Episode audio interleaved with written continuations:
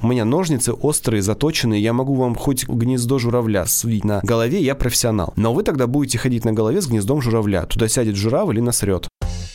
Привет, меня зовут Николай, и это подкаст о креативной индустрии в переговорке.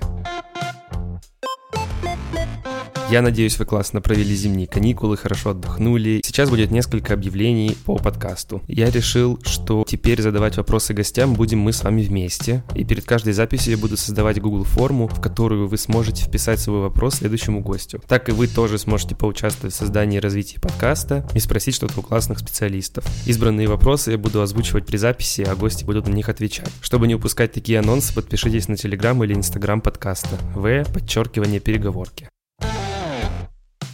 Хочу сказать спасибо всем, кто пишет и оставляет отзывы в Apple, CastBox и ставит сердечки в Яндексе. А если вы еще не оставляли отзыв и не ставили оценок, приглашаю вас поделиться своим мнением в комментариях. Сегодня у меня в гостях сооснователь сервиса Главред и автор книг «Пиши, сокращай», «Ясно, понятно» и соавтор других классных книг Максим Ильяхов. У нас состоялся классный разговор о том, как правильно понимать инфостиль, как создавать сильные коммуникации, как общаться с заказчиками и еще много-много разных тем. Хочу немного сказать о рубрике с фрагментами, которые выпускаю в телеграм-канале. Теперь эти фрагменты будут немножечко больше, а слушать их будет удобнее. В выпуске с Максимом будет 4 таких фрагмента, которые можно будет послушать в телеграм-канале. Подпишитесь, чтобы не пропустить. В. Подчеркивание. Переговорки. А теперь к выпуску. Как можно тебя корректно слушателям представить, скажи, пожалуйста? Максим Ильяхов, главред, основатель сервиса главред, работал в Тинькофф журнале, Мегаплане и сейчас работает в Яндекс Практикуме, автор нескольких книг про редактуру. А какие сейчас у тебя актуальные проекты какие-то ведешь? Можешь рассказать, поделиться? Я сейчас полноценно работаю главредом журнала Код, который принадлежит Яндекс Практикуму. Это вот мой основной проект.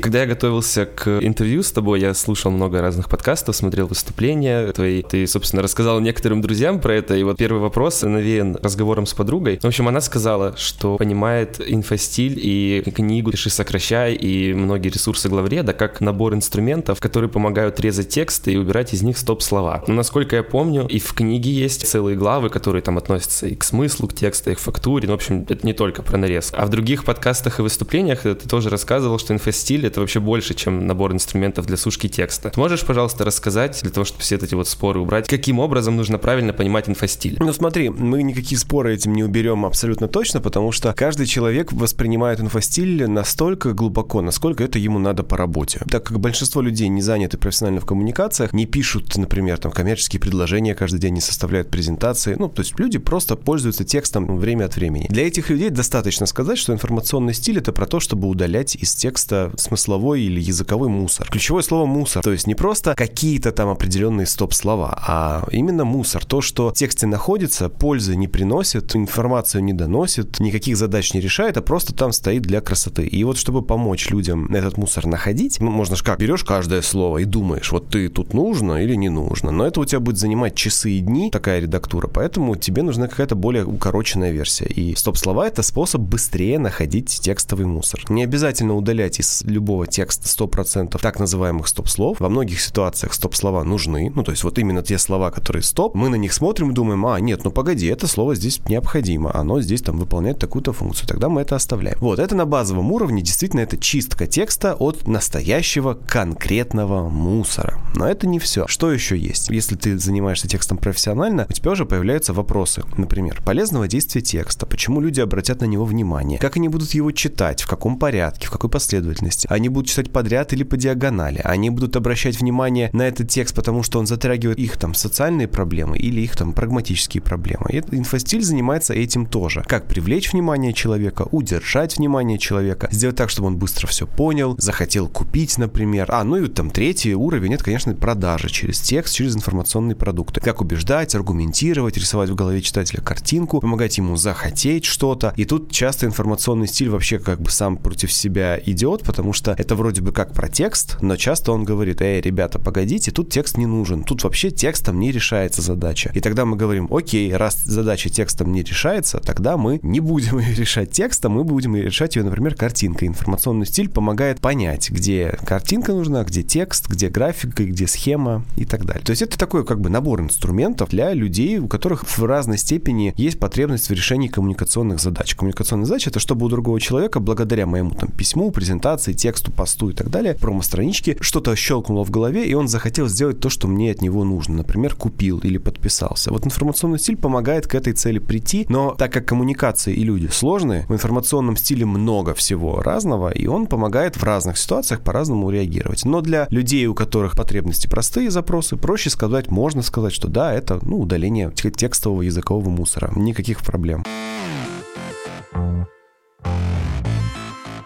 Только вчера мысль появилась. Я учился в икре, и там многие креативные методологии, они все строятся по одному шаблону, фокусировка, генерация, фильтрация. Это мысль одна. А вторая мысль, я читал какую-то рецензию, я уже не помню, где-то их, наверное, вообще полно-полно, и там многие говорят, вот, вот эта книга, она там только учит выбрасывать слова, это так плохо, и вот это вот все. А я вспоминаю, даже потом еще проверял, что «Пиши, сокращает» одна из ключевых мыслей про донести главную мысль до читателя. И вот теперь, если сшить это с мыслью номер один, нет ли такого, что как будто будто бы многие люди делают ошибку на шаге фокусировки, неправильно понимают задачи и прикладное назначение книги. Эта мысль имеет право на существование, как тебе кажется? Ну смотри, все мысли имеют право на существование однозначно. Надо понимать, ну, две вещи, мне кажется, в данной ситуации. Первое, огромное количество текстов в мире созданы для того, чтобы быть написанными, но не обязательно быть прочитанными. Ну, грубо говоря, э, какой-нибудь там, не знаю, мальчик или девочка пишут свой школьный роман. Ну, в смысле, не роман с другим человеком, а пишут в школе свою первую первую повесть. И вот они трясутся над этим текстом, очень много сил вкладывают. Я могу об этом говорить, потому что я в школе, естественно, написал научно-фантастическую повесть, конечно же. Как любой мальчик моего возраста, который любил фильмы про космос. Ну и как бы, естественно, я там трясся над этим текстом, думал, что это нечто там великолепное, фантастическое. Ходил всем, все показывал его. Люди так, ну, ну да, хорошо, парень. И когда кто-то мне говорил, что тут, ну вот можно что-то поменять, я, конечно, страшно обижался. Но очевидно, что это было произведение, которое гораздо важнее было написать мне, чем кому-то другому прочитать прочитать. Огромное количество социальных сетей так пишется. Огромное количество текстов о компании написано ровно так же. Ну, например, у тебя есть булочная какая-нибудь, да, или там хот-дожная. Она стоит где-то, люди идут мимо, покупают тебе булки и хот-доги. Но ты филолог по образованию, или у тебя друг филолог, и он написал тебе великолепный текст про твои булки. Да кого волнует твой там, текст про твои булки? Люди приходят покупать твой продукт, они приходят глазами, выбирают, сердцем выбирают, у них слюна выделяется, они покупают что-то, что ты им предлагаешь. И твой текст, как бы он написан, чтобы быть написанным, это да, но ни у кого нет потребности его читать. И это абсолютно нормально. Просто вот текст это такая дешевая штука, любой человек может ее придумать, его любой человек может написать текст, ну, почти любой, и все, все окей. Так вот, большая часть людей, которые говорят, что вот, пиши, сокращай, нам запрещает, там говорит все удалять, они, скорее всего, рассуждают о тексте, который они, вот они, почему им так эмоционально реагируют на это все? Потому что они очень чувствительны к этому своему прекрасному тексту, который был написан, который важно было написать, но который к воздействию на читателя не имеет почти никакого отношения. Почему? Потому что, когда ты возьмешь профессионала, человека, который работает с текстом, продает с помощью текста, каждый день там делает как минимум 20 там страниц итогового текста, например, райтеры в копирайтерских агентствах, для которых текст это не роскошь, а инструмент ежедневный. Они совершенно без сентиментов, без вот этих эмоций относятся к тексту. Ну, то есть тебе очень трудно представить опытного копирайтера, который будет говорить, нет, мой текст гениальный, это вот вот Ильяхов все мне, значит, мешает. Нет, эти люди говорят, ну да, языковой мусор надо убирать, у нас, конечно, нет времени на это, у нас бюджета нет, тут у нас клиент каждые пять минут просит добавить премиальности в текст, ну, как бы, ахаха, Ильяхов, ты просто не работал в нашей сфере. И это абсолютно тоже нормально. Короче, ответ на твой вопрос. Имеет право на существование любая позиция. И человек в зависимости от своих потребностей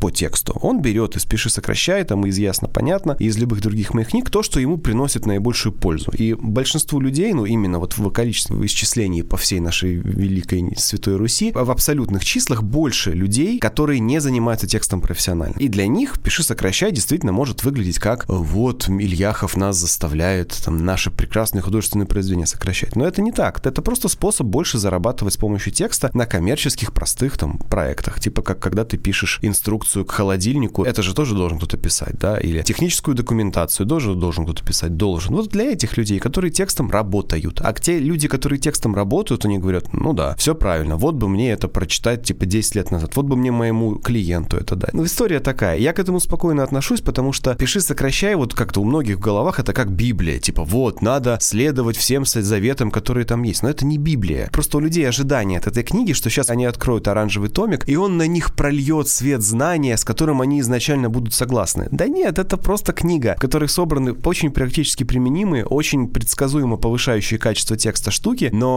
это не единственный способ жить, не единственный способ писать, и самое главное, не всегда нужно, чтобы твой текст улучшался для читателя.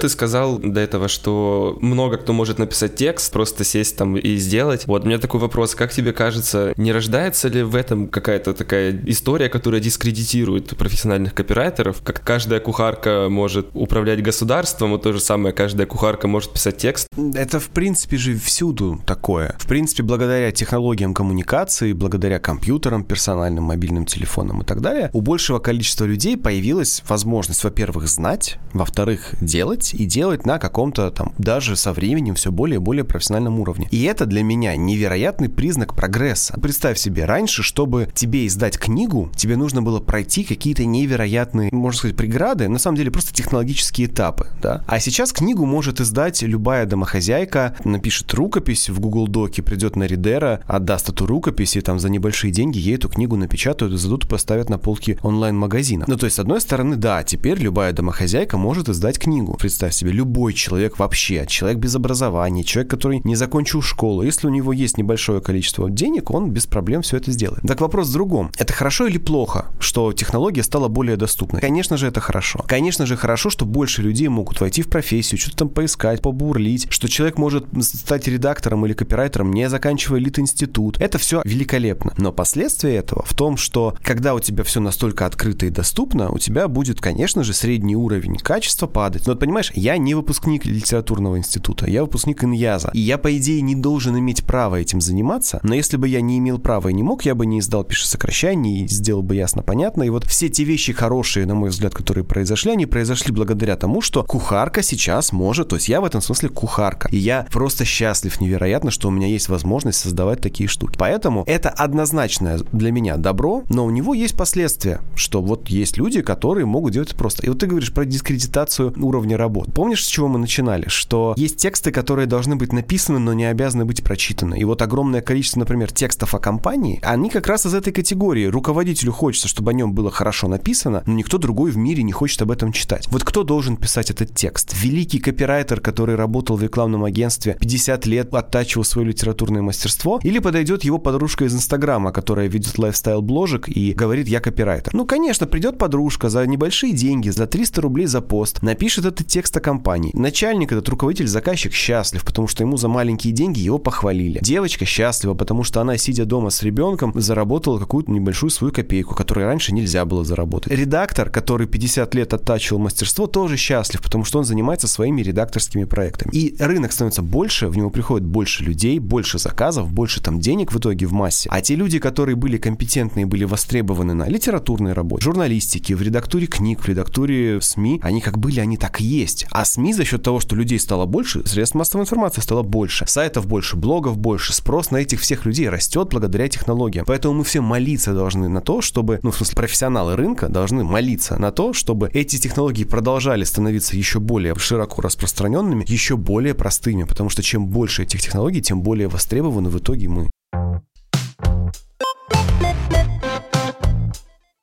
В 2016 году вышла книга «Твоя первая пиши, сокращай», а потом вот уже в 2020 ясно-понятно. Можешь, пожалуйста, рассказать, как за вот эти несколько лет изменились представления о текстах у главреда? Нет такого, что поменялись идеи. Да, еще когда делалось «Пиши, сокращай» давным-давно, нам было очевидно, что не все, что мы тогда знали, мы возьмем в книгу, но она уже большая получалась. Мы в какой-то момент остановились и как бы сказали, окей, там, следующие мысли будут уже на следующую итерацию, потом. И вот просто настало время следующей итерации, я в ней дорассказываю все то, на что мне не хватило времени, места тогда, во время «Пиши, сокращай», все то, что я придумал, осознал, прочувствовал и испытал, ну, в смысле, проверил в деле за эти, сколько там, 4 года. Да, за 4 года. Вот, то есть это просто продолжение, ну, как, первой серии сериала мы познакомились с персонажами, а во второй серии они там вступили в новые взаимодействия.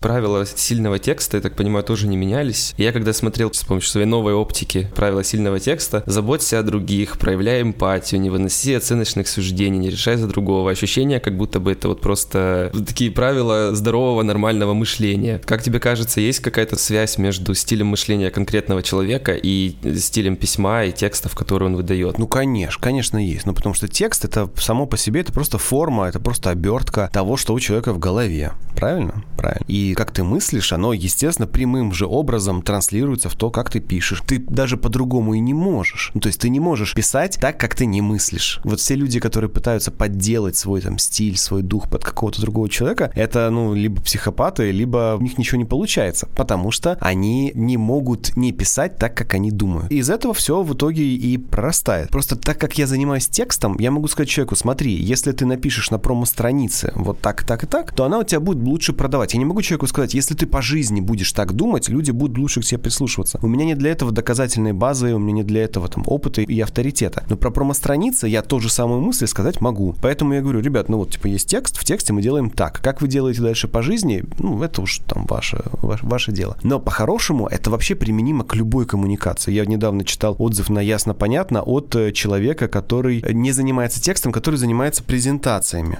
И он говорит, ребята, эта книга вообще полностью про презентации, про публичные выступления, про управление вниманием аудитории в зале. Ты, типа, Максим, так задумывал? Я говорю, да нет, просто принципы все одни и те же. Человек, который сидит перед экраном за компьютером и читает твой текст с экрана, он принципиально не отличается от человека, который сидит в зале и слушает презентацию вживую. Просто немного другая структура. Человек перед экраном может глазами пробежать текст и быстро все вычленить. Человек в зале перед выступающим, он не может глазами быстро все пробежать. Но разница это чисто косметическая и минимальная. А фундаментально внимание людей устроено одинаково, интерес устроен одинаково, эмоция устроена одинаково. Если ты это понимаешь, тебе не важно идти выступать. Ну, я много выступаю, там, я много веду онлайн, и много выходил на конференции раньше до ковида. Все те же приемы, люди реагируют одинаково. Я одну и ту же штуку скажу в тексте или на сцене, люди одинаково среагируют. Но когда ты с этим много работаешь, ты это понимаешь, для тебя это перестает быть. Но это может быть такая, знаешь, профдеформация. Когда ты редактор, ты все, все проблемы решаешь редактурой и текстом. Когда ты спикер, ты все проблемы решаешь спичем. Но это одни и те же проблемы, одни и те же инструменты, просто названы по-разному. Если вам нравится подкаст, вы можете подписаться на Телеграм и Инстаграм в подчеркивание переговорки, поставить оценки в Apple, сердечки в Яндексе и написать какие-нибудь хорошие комментарии в Кастбоксе или на той площадке, где вы слушаете выпуск. Спасибо вам большое. Ты, кстати, еще сказал такой момент, что вот есть люди, которые подделывают стиль письма. Я знаю некоторых специалистов, которые, вот знаешь, как-то они говорят, что вот сейчас я, условно говоря, включил режим копирайтера или редактора, а потом я его выключил. Это вот какая-то здравая история, как тебе кажется, или нет? Сложно сказать. Ну, во-первых, включить режим это одно, а другое дело поменять мышление. То есть, если человек в режиме копирайтера внимательный, интересуется другими, проявляет э, какую-то эмпатию, чувствует других людей, понимает, что им нужно, а потом выключает этот режим и становится таким знаешь, говнюком, который, типа, ни на кого не обращает внимания, на всех плюет и вообще все про себя и про себя, для меня эта история очень маловероятна, потому что это очень сильно просачивается в твою жизнь. Ты когда понимаешь, что результативная коммуникация, это когда ты в первую очередь слушаешь других людей, причем такая, знаешь, банальная мысль, которую все таки ну да, надо быть хорошим слушателем. Ни хрена никто не умеет быть хорошим слушателем, и я в том числе, но вот, типа, все об этом знают. Вот если ты это понял, если ты этому научился и сделал это своей привычкой, ты это будешь делать всегда и везде, потому что это всегда и везде результат оперативно. Ну, там, кроме случаев, когда гопники на тебя в подворотне напали, но это уже не совсем про коммуникацию. Но к режимам, типа, сейчас я в режиме копирайтера, ну, наверное, кому-то так окей. Может быть, кто-то себя специально вдохновляет вот как-то поясничать, как это принято в некоторых жанрах, типа в Инстаграме. Вот, типа, я сейчас себя заставлю попоясничать немного для того, чтобы э, там как-то моя аудитория лучше среагировала. Эти люди, наверное, очень стрессуют во время работы, потому что, правда, это такой довольно сложный психический трюк себя как бы переместить в чужую шкуру. Я бы этим не злоупотреблял злоупотреблял на работе. Это, как, кстати, такой забавный феномен. Это когда я где-то уже месяца четыре назад, наверное, у меня закончилась терапия. У меня стали более человечные тексты, у меня стали более человечные заголовки. Ну, то есть я просто стал лучше понимать себя. И я когда это заметил, я такой, вау, интересный эффект. Я могу пример привести похожий на это. Иногда меня в интернете кто-нибудь взбесит, ну, как правило, в Инстаграме, и какой-нибудь человек прям, ну, такую глупость сморозит. И я такой, да, твою ж дивизию, как можно таким быть топом? Иду, открываю блог и начинаю писать о том, как можно быть таким каким топем. Вот это вот прям вот меня все распирает, я там злюсь, пишу об этом, ну, я пишу ж быстро, понятно, некогда же медленно писать. Ну и там, типа, за 15 минут я написал пост в блог, на, там, наш, на 12 абзацев, нарисовал картинку. Все, вот, типа, я сделал это, доволен, готов сейчас нажать кнопку публиковать. Тут я понимаю, что, о, погоди, погоди. Что-то я как-то очень на эмоциях это написал, и уже как бы вечер, как, как правило, вечером же вся вот эта лимбическая система начинает давать сбой. Такой, ладно, все, окей, я написал, я молодец, завтра утречком встану, перечитаю, опубликую. Ложусь спать, утречком встаю, перечитываю, думаю, елки-палки. Не, не-не-не-не-не, так писать нельзя. То есть так писать, конечно, можно. Если я вот с таким гневом напишу этот пост, я буду, сейчас очень важное слово, не результативным. У меня будет хреновый результат. То есть люди меня не услышат, не поймут, люди на меня обидятся, заагрятся, начнут на меня там поклепы писать, там люди придут ко мне в комменты. Сейчас же, понимаешь, такой у нас мобинг есть. Какой-нибудь, не знаю, блогер, тысячник, миллионник обидится на то, что ты ему сказал. И все его фанаты, тысячи человек в день, придет к тебе срать в комменты. Тебе оно надо. Ну, то есть, как бы это пофигу, да, ну, заблокировал ты тысячу человек, и ничего страшного. Но просто вот момент, когда они к тебе приходят и высказывают свое фи, он неприятен. И ты так, а, пожалуй, пожалуй, я сейчас поступлю по-умному, я ту же самую мысль напишу заново в другом состоянии ума. И в этом другом состоянии ума фразы будут не из серии «вот глупые редакторы делают вот так, а умные редакторы делают вот так». То есть ты уже не так пишешь, а, например, хм, иногда в жизни редактора бывают ситуации, когда клиент его заставляет делать вот так. Это, блин, очень фигово для человека, и это вызывает стресс, от этого очень тяжело, и, в принципе, если твоя жизнь состоит из этого, тебе очень, блин, трудно работать. То есть ты сменил как бы такое, знаешь, нападение, белое пальто и такая табуреточка, с которой ты выступал, ты там такой сел рядом, вместо этого ты сел рядом со своим читателем, говоришь, да, братан, тебе, конечно, очень трудно, я понимаю, тебе очень трудно, поговорим о том, как с этой трудностью справиться. И контекст резко меняется, ощущение от этого текста резко меняется. И вот когда я так переписываю текст, публикую, как правило, у него отличные отклики, отличные реакции, потому что люди чувствуют, что я на их стороне, я про них, я для них, я как бы и на них не нападаю. Наоборот, я им сочувствую, я их жалею жалею. Они такие, ой, да, здорово. И они меня лучше слышат за счет этого. А я же хочу, чтобы меня услышали, не чтобы показать, какой я крутой, а чтобы меня услышали, чтобы я был результативным. И вот эта вот смена эмоционального состояния вообще невероятно влияет на то, какой у тебя в итоге получается текст. И поэтому, да, очень полезно поспать, встать и потом уже не побояться старый текст удалить, новый на те же 15 минут новый написать, но он будет гораздо результативнее. И у меня такое, ну, типа, один раз из пяти точно такая ситуация в блоге есть. Thank you. Мы в начале подкаста и в других подкастах ты тоже рассказывал, что редактор работает с коммуникациями. Вот даже вначале ты говоришь, что иногда, наверное, какие-то картинки, изображения лучше. И редактор подбирает инструменты, которые лучше всего помогают доносить информацию. Можешь, пожалуйста, рассказать, что такое хорошая коммуникация в твоем представлении? Там важно исправить одну фразу. Ты говоришь, инструменты, чтобы доносить информацию. Доносить информацию — тоже инструмент. Редактор подбирает наилучшие инструменты для того, чтобы решать коммуникационную задачу. А это, в свою очередь, как правило, означает означает воздействовать на картину мира читателя для того, чтобы читатель совершил определенные действия сейчас или потом. Пример. Купил наш продукт сейчас или купил наш продукт когда-то, когда ему это потребуется. Это результат воздействия на человека, например, с помощью видеоурока, туториала какого-то, да, или купил продукт прямо сейчас, потому что ощутил, что это срочно. Это тоже коммуникационная задача. Вот как создать у человека чувство срочности. Или проголосовал за нашего кандидата в президенты, когда произойдут выборы, чтобы он встал встал, пошел на избирательный участок, почувствовал, что это важно, и проголосовал. Это коммуникационная задача. Мы влияем на твою картину мира так, что когда ты встретишься со своими друзьями, первое, что ты произнес, это не наливай, не как дела, а вот в Тверской губернии воруют чиновники госбюджет. То есть вот чтобы твое поведение так изменилось, на твою картину мира нужно каким-то образом повлиять. Вот. То есть коммуникация это про это. Формирование представления о мире других людей, так чтобы в этом новом представлении единственное логичное поведение было то, которое нам нужно. Первый вопрос, как мы этого добиваемся? И вот тут включается наш огромный редакторский инструментарий, который можно поделить на вербальные инструменты, то, что ты пишешь и говоришь, на невербальные инструменты, то, что ты показываешь глазком. Могут быть инструменты, связанные с контекстом. Наушники Beats, помнишь? Они звучали так себе, у них были басы, но по сравнению с другими наушниками они звучали так себе. Ты читал какой-то текст про Beats? Нет, не читал. Ты видел наушники Beats? Да, видел. Но где ты их видел? Ты их видел у Леди Гаги, доктора Дре, кого-то еще, у кого-то еще, каких-то звезд. Это называется работа с контекстом. Сами наушники, окей, ну там у них был какой-то симпатичный дизайн, но это недолго продлилось, что единственные в мире красивые наушники это наушники Beats. Но контекст был, ну вот мы не знаем, да, а когда Beats начинали работать, они сделали кастомные версии для всех игроков национальной баскетбольной лиги. То есть ты смотрел баскетбол, и все твои любимые атлеты, вот эти вот высоченные баскетболисты, сидели на сайдлайне в наушниках Beats или с наушниками Beats на шее. Такой, о,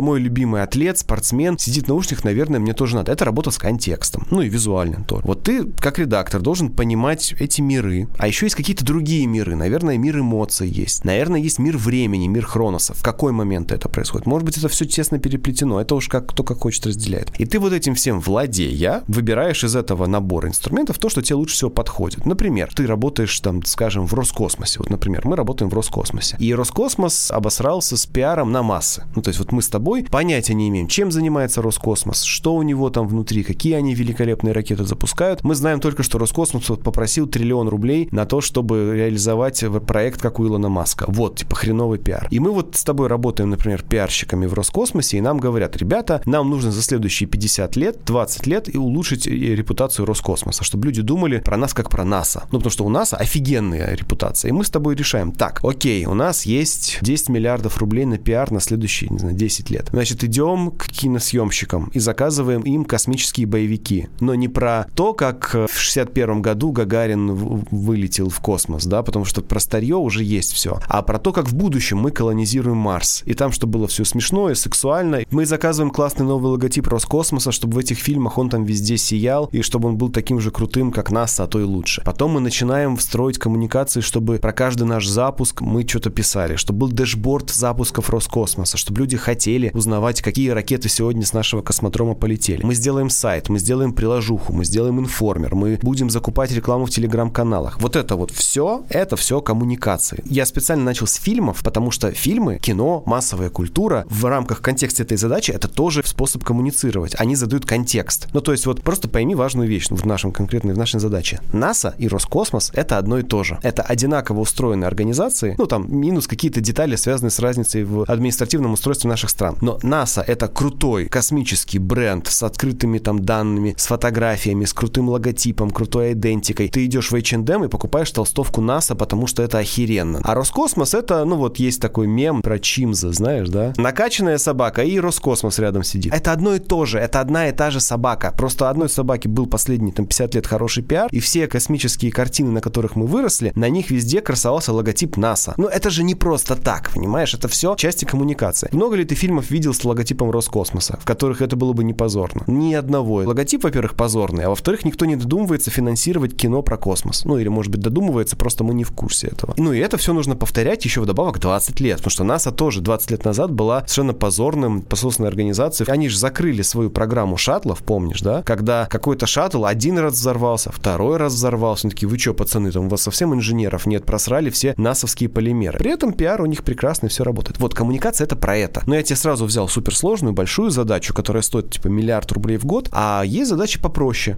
но решаются так же. Ну, типа, у тебя нет денег на кино, хорошо, веди соцсети вместо фильмов, снимай ютубные ролики, это дешевле, чем кино. Делай тиктоки, если это релевантно для твоей аудитории в данной ситуации. Пиши лонгриды, делай корпоративный блог. У тебя миллион задач, чтобы решать твои коммуникационные темы. Текст — одна из маленьких деталей этой всей большой картины пример про НАСА крутой. Может быть, ты сможешь привести пару примеров каких-то из своих проектов? Тиньков журнал. Когда начинался Тиньков журнал, репутация Тиньков банка была, что мы выдаем кредитные карты бабушкам в почтовых ящиках. И тогда были проблемы, что Тиньков жестко, ну не лично Олег, да, а команда маркетинга Тиньков банка для того, чтобы нарастить портфель, просто рассылала предодобренные кредитные карточки людям в почтовые ящики. Но это правда было. И это был космический вообще прорыв, никто так не делал. Если ты хотел получить кредитку в те годы, ты шел в Альфа-банк, и тебя рассматривали. Две недели нужно было на то, чтобы в Альфа-банке получить кредитку с лимитом 120 тысяч. Я просто прошел этот этап. А Тиньков сам тебе предлагал. Это был технологический прорыв, но, как с любым технологическим прорывом, какая-то была за этим проблема. Например, что бабуси снимали с этих карт деньги в банкомате, попадали на дикие проценты, и все думали, а, ну и были же коллекторы. Коллекторы еще были хуже зарегулированы тогда, а коллектор мог там и в жопу послать, как бы, ну, нехорошие вещи сказать. Были такие лихие нулевые, по-моему, ну или начало десятых. И директор по маркетингу маркетингу Сережа Леонидов так, сказал такую вещь, что нам нужно показать интернету, Фейсбуку,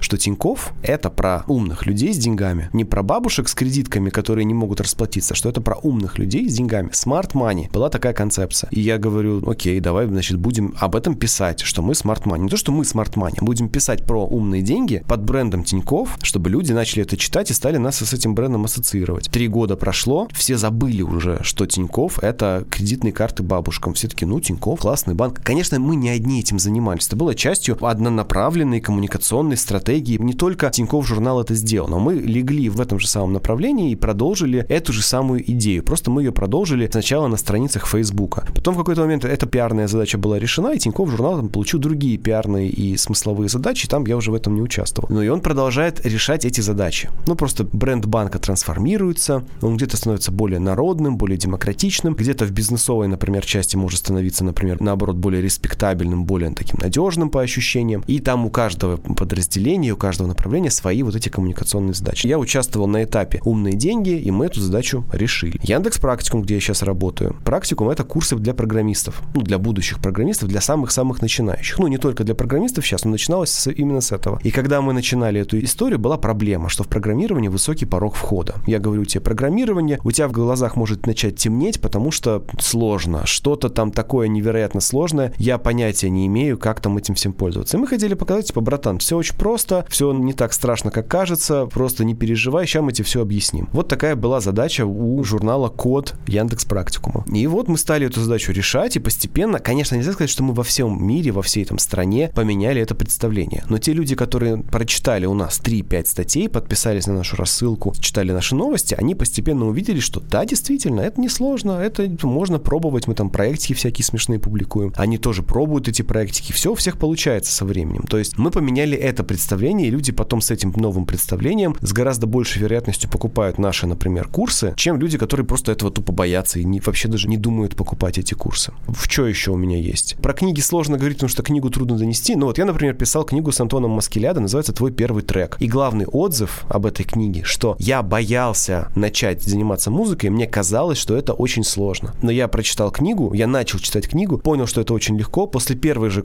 книга же так устроена, что ты после первой же главы можешь написать простенький, но трек. И ты говоришь, о, я начал читать книгу, обалдел от того, как все на самом деле просто на первой же главе, попробовал, у меня получилось, и теперь я занимаюсь музыкой. Вот, пожалуйста, повлияли на картину мира через эту книгу. Ну и плюс люди, конечно же, после этой книги записываются на курсы к Антону, приходят на его мероприятия, подписываются на него в соцсетях и идут к нему в школу в итоге заниматься. Не все, не сто процентов, но какая-то их часть. И книга в этом смысле еще один способ людей туда, в эту экосистему привлечь. И тоже она решает задачу снизить вот этот входной барьер. Часто, так как люди очень близко к сердцу, к телу воспринимают вопросы текста, ну, потому что я пишу, я вот постарался и так далее, у них часто взгляд сфокусирован именно на тексте, и они не видят большой картины, зачем этот текст пишется. И это неплохо, не хорошо, но просто человек, как, ну, знаю, новичок, когда ты на дороге едешь, типа, первые разы в машине, ты все глаза, типа, на дорогу, такой весь супер внимательный, боишься каждого поворота, и тебе очень важно, да, вот, вот эти вот вещи. Когда ты становишься чуть более опытным, ты уже смотришь немного шире и видишь дорожную ситуацию шире. Вот то же самое здесь. Коммуникация — это не про текст. Коммуникация — это про решение каких-то более глобальных задач, представление людей о твоем предмете, их поведение, их, их вера, их религия, ну, в смысле, вера, во что они верят в жизни, как они строят свою жизнь. Ну, такие какие-то штуки более глобальные. Просто решение этих задач, оно несколько более сложное, чем просто написание текста. Если ты сейчас вот слушаешь меня и думаешь, блин, это реально очень сложно, так это просто ты этим еще не занимался в достаточном объеме. Если ты будешь этим постоянно заниматься всю жизнь системно, для тебя это будет просто как совершенно обычный вопрос. И если ты профессионал в этом, то для тебя это рано или поздно станет абсолютно естественной частью твоей жизни. Ну а если ты любитель, это тоже абсолютно нормально. Ну, для тебя, наверное, да, это непривычно и сложно. Ну, ничего, со временем все приходит с опытом. Кажется, что в хорошей коммуникации люди довольно быстро получают положительное подкрепление. Ну, вот ты, например, говоришь про книгу Антона, да, про музыку, что вот после первой главы уже можно написать первый трек. Человек пишет трек, получает подкрепление, и мне кажется, это тоже круто. Ну, вот сейчас мы в современном мире живем, да, в мире быстрой обратной связи, быстрого подкрепления, где можно сразу ответить на стори в Инстаграме. Ну, поэтому, да, это часть решения задачи и часто даже часть задачи. Поэтому, да, это бывает полезно. Но это не везде так. Бывают коммуникации, нацеленные на, там, не знаю, 5-10 лет постоянного системного капание на мозги, и люди первые три года вообще не будут реагировать, это нормально.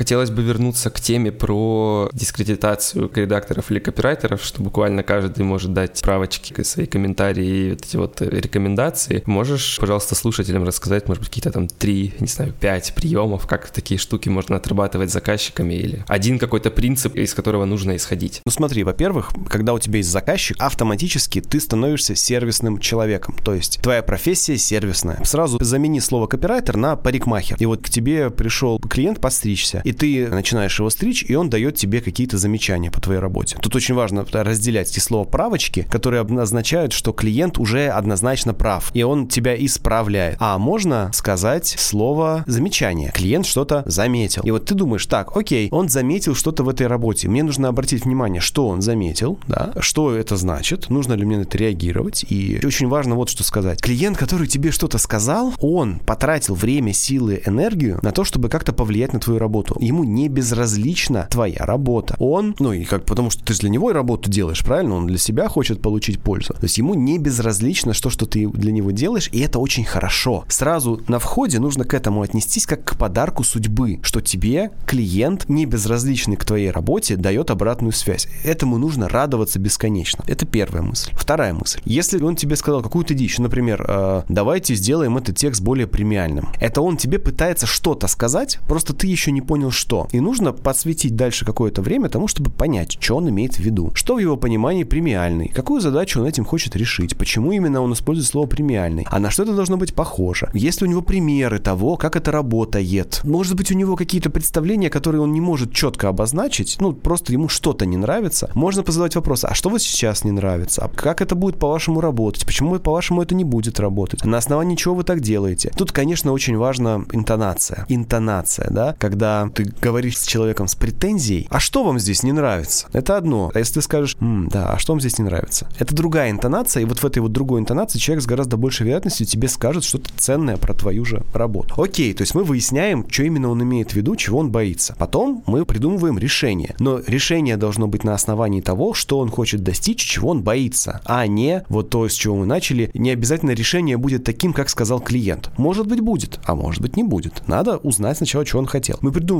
какое-то решение, исходя из своего профессионального опыта, и предлагаем клиенту это решение. Допустим, клиент говорит, нет, нет, нет, я хочу вот именно так, как я вам сказал, добавьте в текст премиальности. Мы убедились, что мы правильно это поняли, и говорим, смотрите, клиент, я могу вам добавить в текст хоть килограмм премиальности, не вопрос. Я парикмахер, у меня ножницы острые, заточенные, я могу вам хоть гнездо журавля свить на голове, я профессионал. Но вы тогда будете ходить на голове с гнездом журавля. Туда сядет журавль или насрет. Ну или вам клиенты придут на этот текст и подумают, что вы не очень дорогая компания из 90-х. Если вы понимаете это, и вы хотите этого, я это сделаю. Но я должен убедиться, что вы понимаете, какое это будет решение. Вот. Если после этого клиент говорит, да-да-да, я все понимаю, да, хочу выглядеть с гнездом журавля на голове и как старая компания из 90-х, все, делаем так, как хочет клиент. Потому что он клиент. Это он рискует своим бюджетом, своими деньгами, своей репутацией, своими продажами. Ты ничем не рискуешь. Ты получаешь гонорар за написание текстов там и создание аудиовизуальной продукции. Это у клиента, потом эта визуальная продукция повлияет на продажи. Вот если клиент сказал, да, все, принимаю на себя все риски, сделай, как я прошу, делай без вопросов. Ты сервисная профессия. Если же он говорит, да, нет, конечно, я не хочу, чтобы у меня продажи падали из-за этого текста. Ну, давайте подумаем, как сделать так, чтобы не падали. Тогда другой разговор.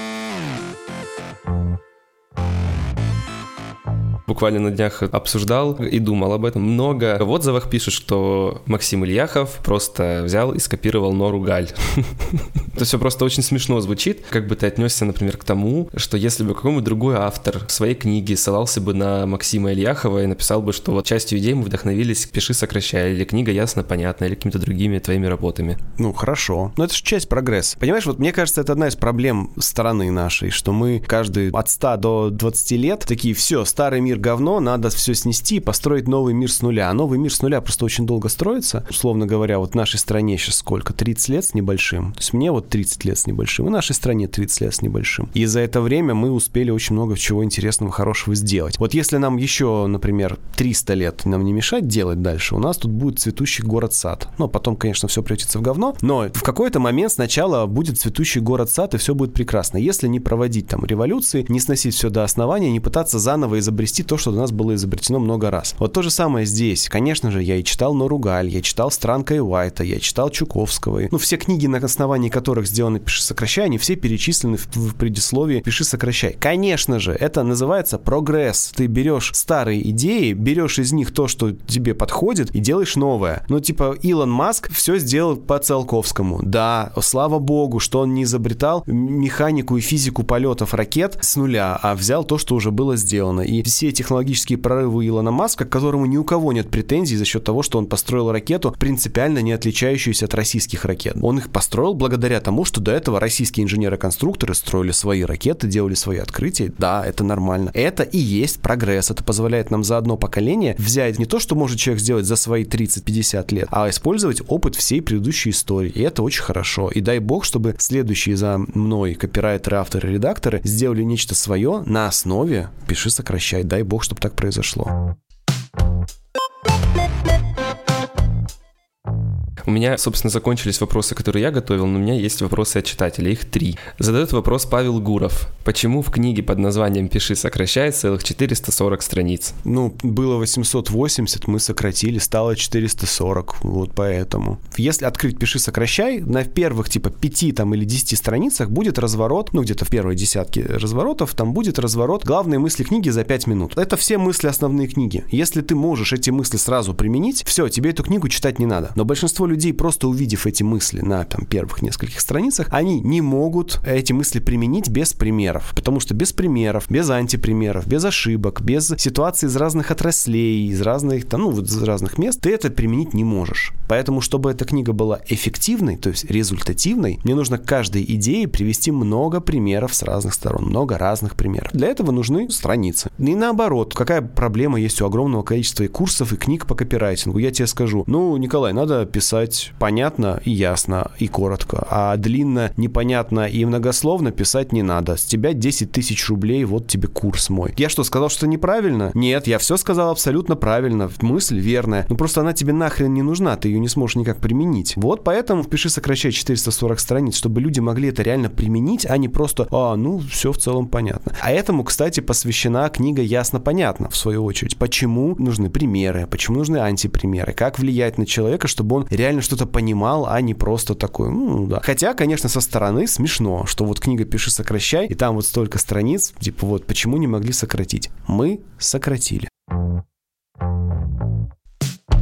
Вопрос от Александры. Максим, вы подчеркиваете, что в инфостиле и вообще в письменной речи важна краткость и ясность. Насколько, по-вашему, это важно для подкастов и аудио? Бывает, что спикер простую мысль размазывает минут на 15. А это, понимаешь, вопрос всегда в уровне подготовленности слушателя. Я когда слушаю подкасты с коллегами, человек только открывает рот, первые три слова, я уже его мысль понял. И следующие там пять минут я ничего нового от него не услышал. Но потому что я опытный, глубокий, я с этого человека знаю, я его статьи читал. В мире таких людей, как я, мало. Ну, в смысле, вот в этой вот в моей сфере. А вот когда я слушаю Шульман, которая политолог, я же не политолог, и поэтому мне 5 минут размазывания простой политологической мысли, оно мне очень полезно, потому что я не подготовленный для этой сферы, и мне очень нужно, чтобы она мне это все размазала и разжевала. И наоборот, когда Шульман говорит, а, ну это характерно для подобных эм, режимов. А следующий вопрос. Ей самой, не, она сама знает, она сама глубокая, ей самой об этом говорить неинтересно. А мне, как новичку, который не шарит, елки, мне было бы очень интересно, если бы мне это кто-то объяснил. То есть разница разница, ощущение, что эксперт мысли размазывает на 5 минут, это, если тебе так кажется, ты просто дофига умный. И радуйся, что для тебя эта вещь понятна. Для 99% людей, которые это услышат, это новое, это открывание глаза на мир. Ты просто уже достаточно крутой, чтобы это знать. Если ты расскажешь коротко, тебя поймут только такие же люди, как ты, которым ничего и так не нужно было про тебя знать. А если ты расскажешь длинно, люди такие, как ты, скажут, фу, что-то ты размазал, но люди, для которых ты это говорил, они тебя поймут, и ты для этих людей будешь результативным. Короткий ответ на твой вопрос. Ты просто не ЦА.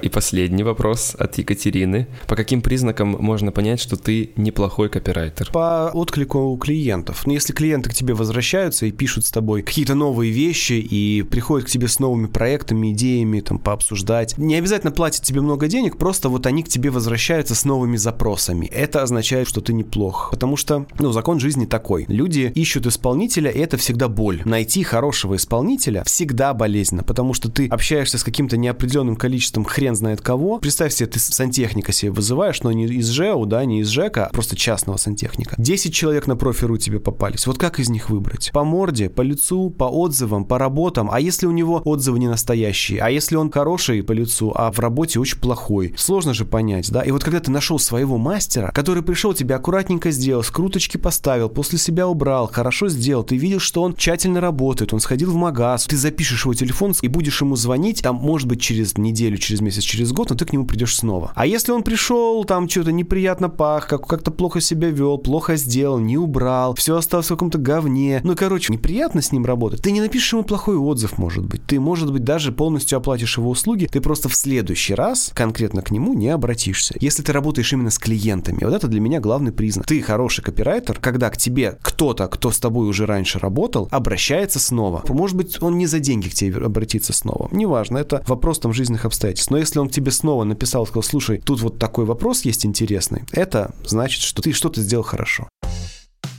Я был очень рад поговорить. Спасибо тебе большое, что пришел в подкаст и рассказал много полезных штук. Спасибо. Мне было очень интересно поговорить. Мне очень понравилось то, что ты основываешь это интервью на каких-то предыдущих штуках, как бы и делаешь следующий шаг в развитии этой темы. И это как раз пример прогресса. Я вчера читал в Фейсбуке какой-то чел такой, говорит, опять копирайтеры посрались в каком-то чатике из Ильяхова, говорят, он говорит банальные вещи, все одинаковое, все банальное, каждый раз одно и то же, типа скучно. Но вот это вот, видишь, для опытных людей, там 20 опытных опытных человек во всей стране нашей такие, ну, Ильяхов, нам скучно. Ну, значит, вы не ЦА. А если вам понравилось то, что мы сегодня говорили, было полезно, значит, вы ЦА. И спасибо вам за то, что вы наша ЦА. Пусть этот подкаст услышат тысячи, а лучше миллионы человек. Спасибо огромное. Пока. Пока. Спасибо, что дослушали выпуск до конца. Подкаст возвращается в свое привычное расписание и будет выходить каждые две недели по средам. До встречи через две недели.